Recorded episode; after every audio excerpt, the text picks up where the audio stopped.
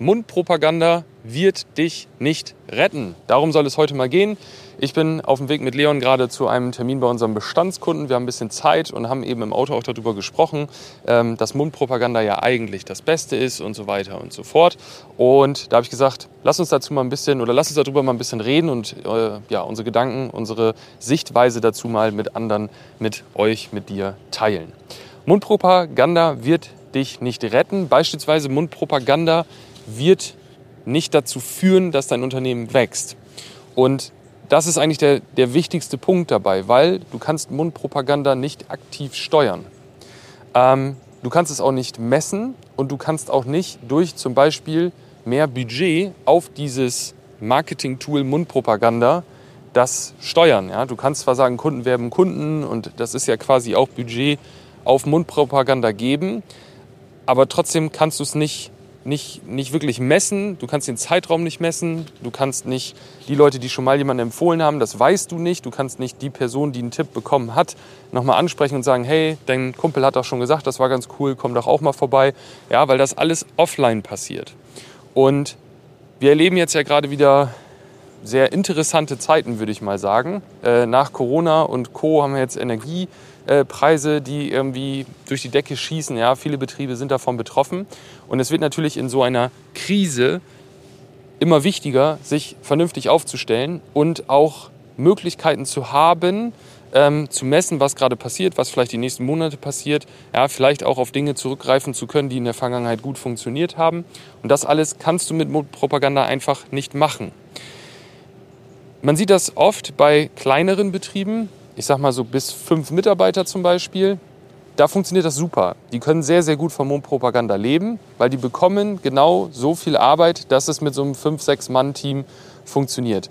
Wenn man aber darüber hinaus möchte, egal ob man jetzt Fachhändler ist oder vielleicht auch äh, Dienstleister, ja, Handwerker im Bereich rund ums Wohnen, dann wird man immer ein gewisses, ja, so ein gewisses Kontingent an, an laufenden Umsatz wird man irgendwie immer bekommen, weil man hat vielleicht ein Fachgeschäft, ja, man hat Werbung am Geschäft, da fahren Leute vorbei, die Leute kennen das, es wird ein bisschen weiterempfohlen, die sehen mal irgendwie ein Auto von einem, was woanders steht, ähm, denken dann, ach ja, neue Lampen wollten wir ja auch, ach ja, Solar wollten wir auch, ach ja, Heizung müssen wir auch mal gucken, was auch immer. Ähm, Sofa-Einrichtung, ja, einfaches Beispiel Möbelhaus, wenn das Wetter so ist wie jetzt im Herbst, ähm, also ein bisschen grau und düster und man weiß nicht, was man am Samstag machen soll, dann fährt man halt mal ins Möbelhaus und guckt sich Möbel an. So, und dann kann es natürlich auch passieren, dass da mal jemand was kauft. So. Das wird immer von alleine kommen, aber irgendwann kommt man an diese Schwelle, dass nicht mehr passiert.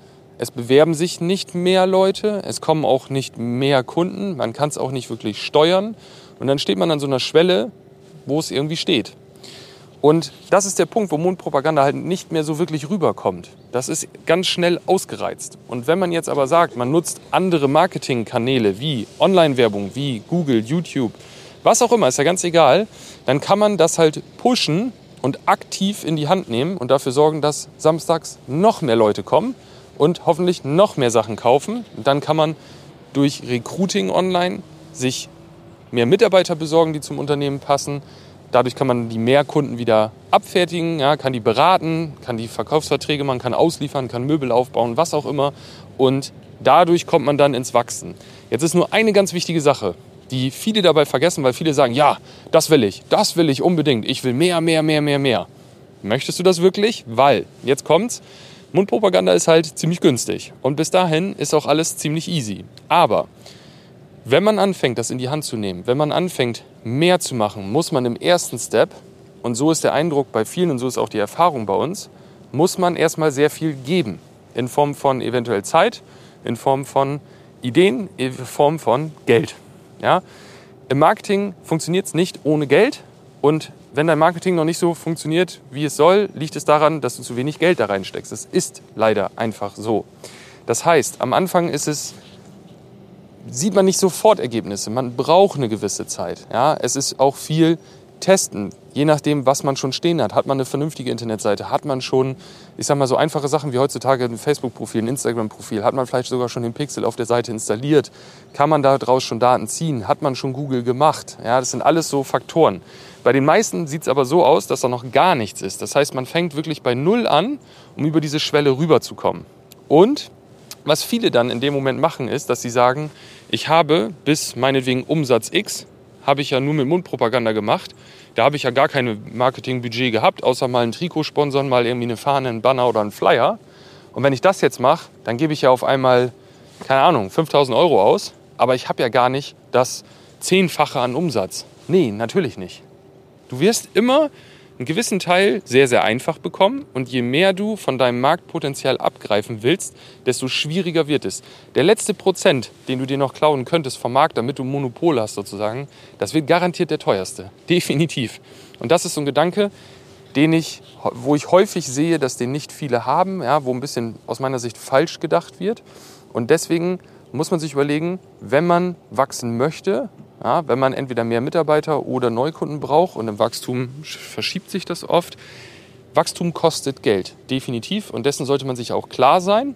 Man sollte sich aber auch klar sein, dass gerade in einer Krise nichts machen und auf Mundpropaganda hoffen ähm, auch nichts bringen wird.